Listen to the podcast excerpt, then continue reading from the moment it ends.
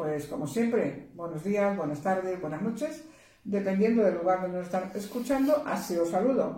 Y nuevamente a Maribel, hoy le digo buenas tardes Maribel. Buenas tardes María. Maribel Soriano, nuestra tarotista especial, la que nos puede contar eh, cómo es la vida a través del tarot, de ese tarot que nos explica y que nos cuenta muchas historias bonitas, a veces no nos gustan algunas, pero bueno, son la historia de la vida, la vida no siempre es bella, de cuando tiene colores, ¿no? Exacto. Y entonces nosotros tenemos que adaptar esos colores a lo que toca.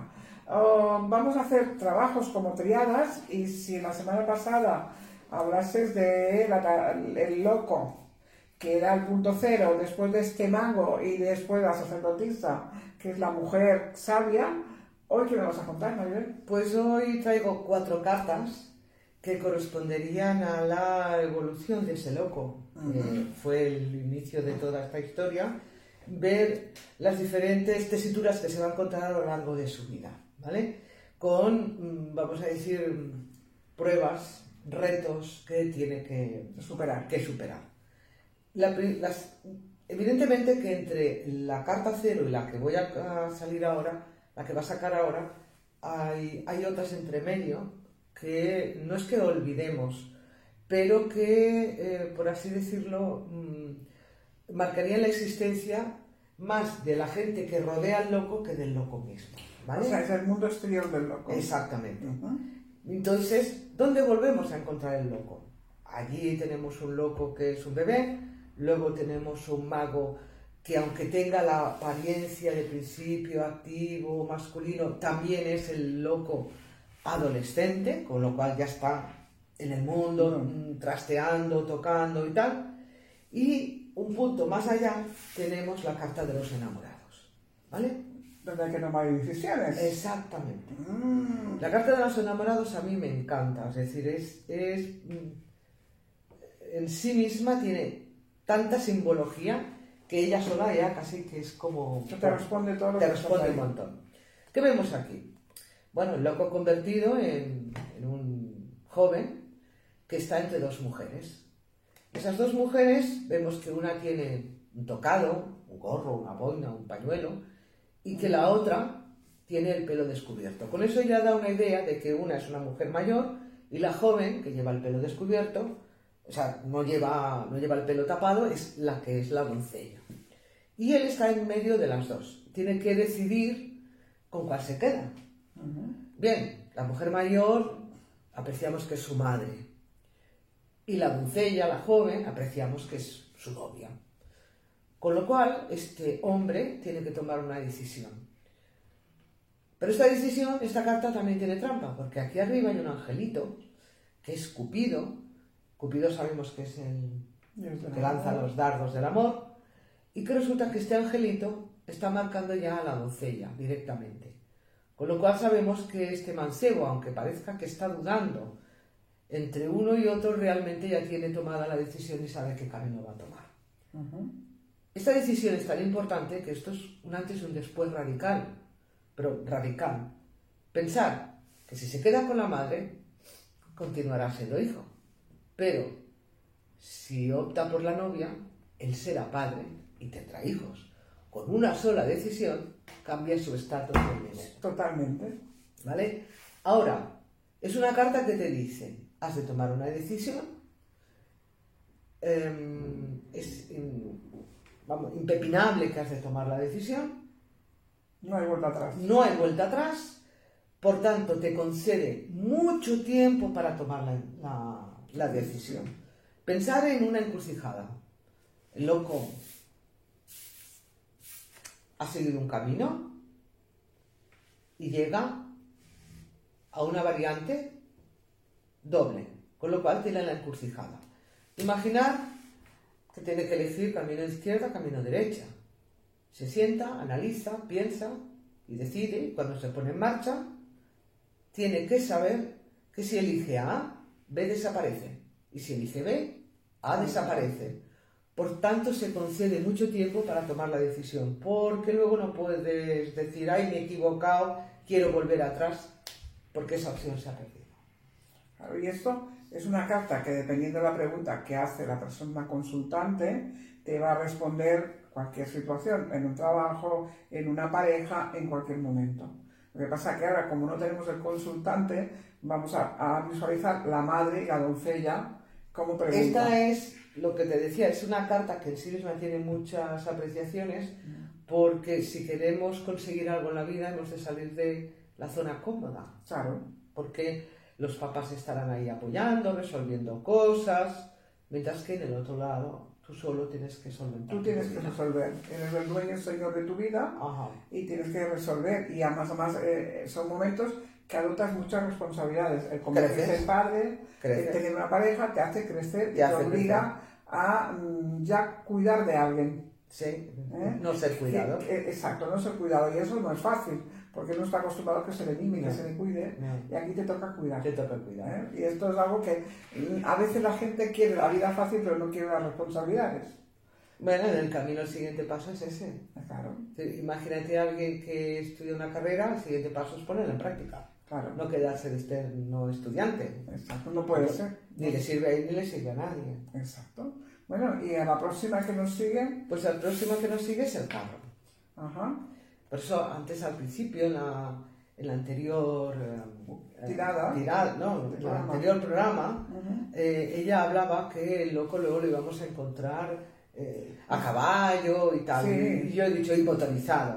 Porque el loco empieza el camino andando, andando. ¿no? con pocos elementos, pero a medida que se le va complicando la vida necesita un carro, un coche, Claro. una moto, una bici Para tirar. para tirar adelante. El carro, además, es un señor con un cetro, una corona, no lleva riendas. Tú dices, ostras, ¿y cómo maneja el carro? Bueno, aquí hay dos caballos que encima están peleados, se Uno para un lado, otro para la otra. El carro está representando la vida, la vida con una fortaleza increíble que pase lo que pase, caiga quien caiga, la vida continúa y tira para adelante. ¿Vale? Os voy a poner un- una, una imagen. Pensar eh, en una carretera que asfaltan, ¿verdad? Echan cemento, echan alquitrán y aquello queda muerto, allí no hay vida. Pero los coches pasan, van rodando y el Se va, se va se rompiendo. va rompiendo, se va agrietando. Y un día llueve y tres días después ahí aparece una flor. Eh, Con, con lo cual la idea es que la vida es imparable, está por doquier, entre los adoquines, aparece el moho en las paredes, las levaduras, a la que le dejas la vida aflora. Con lo cual no necesita tanto excesivo control, solamente percepción de que todo eso está ahí y hemos de ser consecuentes con lo que estamos llevando adelante. Entonces, al carro se- el, el carro es el loco al que, después de tomar la decisión, se le ha complicado la vida. Y hay muchas cosas que no controlan. Y encima, el atillo, que era una, una mochilita que llevaba con lo básico, se le ha convertido en un carro, casi un container que tiene que tirar tira para tirar adelante. adelante. Claro. ¿vale? El carro tiene un, un lema también que os va a sonar muchísimo, que es sin prisa pero sin pausa. Ya lo decía UCD, el señor Suárez, que en paz descanse. Sí. Sin prisa pero sin pausa. Que es una forma de ver cómo, poquito a poco, las cosas se van Haciendo. madurando, evolucionando y llegando al éxito, pero sin precipitarse. Si no te precipitas, comprobarás que los caballos saben el camino para volver a casa. Sí, más que tú, a veces. Sí. Ellos saben, ¿no? Ellos saben dónde te tienen que llevar y cuándo te tienen que hacer volver. Sobre todo porque volviendo a casa saben que puedan comer a lo mejor. Exacto. Dice, vamos a volver. Bueno, ¿y, y cómo continúa? Pues esta carta daría paso al ermitaño. Uy, eso me suena apenas. ¿sí? Apenas a Fijaros- añoranzas, añoranzas. No sé. Fijaros hacia dónde mira el loco y fijaros hacia dónde mira el ermitaño. Están mirando en dos posturas diferentes. El loco avanzando y el ermitaño mirando para atrás. Sin embargo, el ermitaño es sabiduría. Sí. Es sabiduría, es prudencia, es em, paciencia, lentitud, va apoyado en un callado, es el ojo envejecido, pero no envejecido solamente por la cantidad de años que se le han echado encima, sino por las experiencias que ha vivido. Nadie llega al ermitaño sin haber pasado por todo esto. o sea, eh, un ermitaño mm, con una vida vacía, hueca, aunque tenga 100 años, nunca será un ermitaño. No. Hay personas de 30, 40 años, tristemente, que son ermitaños porque su vida ha sido muy dura y ha pasado muchas pruebas. Exacto. ¿Qué ya. tienen en común? Tienen una cosa en común. A ver si lo veis. Los dos se apoyan en un bastón. Sí. Eso les ayuda a estar en contacto con la tierra y la tierra es la realidad. La realidad que el loco va a percibir y la realidad que el ermitaño ya contiene. Pero además el ermitaño tiene una linterna, un faro. Una linterna, Sí, sí, un faro. una luz, ¿vale? Que va alumbrando el camino de los demás. Porque toda esa experiencia que ha conseguido es para transmitirla. De nada sirve haber vivido un montón de vida, haber pasado muchas pruebas y haber conocido muchas cosas si te las guardas. Eso es vacío, no sirve para nada. Todo lo que tú vivas y experimentes lo tienes que transmitir. Claro, para que florezca Para que- y, tenga, y tenga una motivación de haber valido la pena, ¿no? Para ti y para, el para el mundo. ermitaño siempre tiene pues categoría de maestro, de tutor, de guía, de alguien que Sí. puede transmitir un montón de Un vivencias. montón de vivencias, que es importante. Y, y todo esto nos va a llevar a qué carta? A la carta que todo el mundo mira con reparo y no, y no es para tanto. La muerte, La muerte es la transformación, ¿no? la transformación, la transmutación. Correcto, correcto. La muerte, yo siempre digo, la muerte tiene tres T's. Transgrede, transforma, transmuta. correcto. ¿Qué quiere decir? Transgrede, rompe normas. Hacemos las cosas de otra manera y cambian las cosas. Por tanto, transforma el entorno. Sí, y transmuta. ¿Qué es lo que transmuta? A nosotros, Claro. porque nos vemos capaces de hacer las cosas de otras maneras y con éxito. claro. La muerte tiene muy mala fama porque la gente se piensa que la muerte implica muerte física. Y aunque en el tarot existe la posibilidad de ver reflejada la muerte física, que ahora no viene al caso, ella por sí sola no lo representa. Habla de la muerte de una situación, habla de la muerte de un, vamos a decir, de una parte de tu vida que hay que abandonar para poder sacar lo mejor de ti, Claro, que está ahí encerrado. Como siempre nos vamos transformando, eso es lo que hace, transformarnos sacando lo mejor de nosotros. Exacto, que la muerte serían, eh, como siempre se habla del símil, la- las capas de cebolla para llegar al corazón, al centro de lo que verdaderamente es el individuo. ¿Qué tiene aquí? Tiene una guadaña, vemos que hay unas cabezas cortadas, parece que es como muy vengativa y lo que único que está haciendo es equilibrar el entorno. O limpiar el camino. Dejando Sí, atrás lo que nos sirve. Sí, sí que limpia el camino. Oh, no, claro, te obliga a dejar, ya lo creo. Tú no puedes avanzar con la muerte llevando mm, nadie que te bloquee, ni que te manipule, ni que te, no, ni que te frene. O sea, la muerte va hacia adelante y lo único que quiere es que se le respete. Pero alguien que coja y le intente mm, cerrar el avance o bloquear, No. se va a quedar en el camino. Pero cuando pasa la guadaña y equilibra a todo el mundo, es como que pone a todo el mundo al mismo nivel. Por ejemplo, es- la muerte dice hace iguales a pobres y a ricos, sí, ¿vale? sí. Y a jóvenes y a viejos y los iguala. ¿Por qué? Pues porque la guadaña tiene, vamos a decir, metro y medio de altura, pasa la guadaña y el que supere el metro y medio automáticamente va a caer al Ah. suelo para que todos queden nivelados al mismo nivel. Y eso es lo que va a hacer. A partir de ahí, eh, el loco, que ya no sé dónde está, Está escondido. está escondido, el loco va a darse cuenta de que todos tienen el mismo valor. Hagan lo que hagan, sepan lo que sepan, tengan lo que tengan, sean guapos, sean jóvenes, sean feos, sean ricos. A nivel humano, tienen el mismo valor. Y ahora, para acabar la secuencia del loco, vamos a volver a, a sacarla y vamos a ver las dos cartas. ¿Qué similitudes hay aquí? Primero, la postura. Los dos miran en una dirección de avance. Segundo, el callado se ha convertido en una guadaña. Una guadaña no es un cuchillo que vaya a cortar, ni a pelar, ni a matar. Simplemente es la idea de cercenar todo aquello, cortar las ligaduras que no me permiten avanzar. Cosa que el, Liberarte. Exacto. El, el palo no me permite eh, cortar cordones umbilicales o, o- o cordones que se vayan estableciendo con, con, Con gente. con gente. La guadaña sí, porque no deja de ser un cuchillo. ¿Vale? ¿Qué más?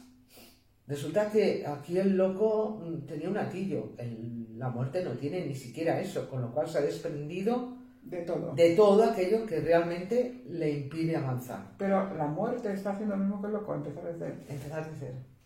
Fíjate si empieza de cero, que incluso se ha quitado la piel. Exacto. La muerte no es un esqueleto, señores, es una persona sin piel. ¿Qué significa? Está desnudado ante la vida. Exacto.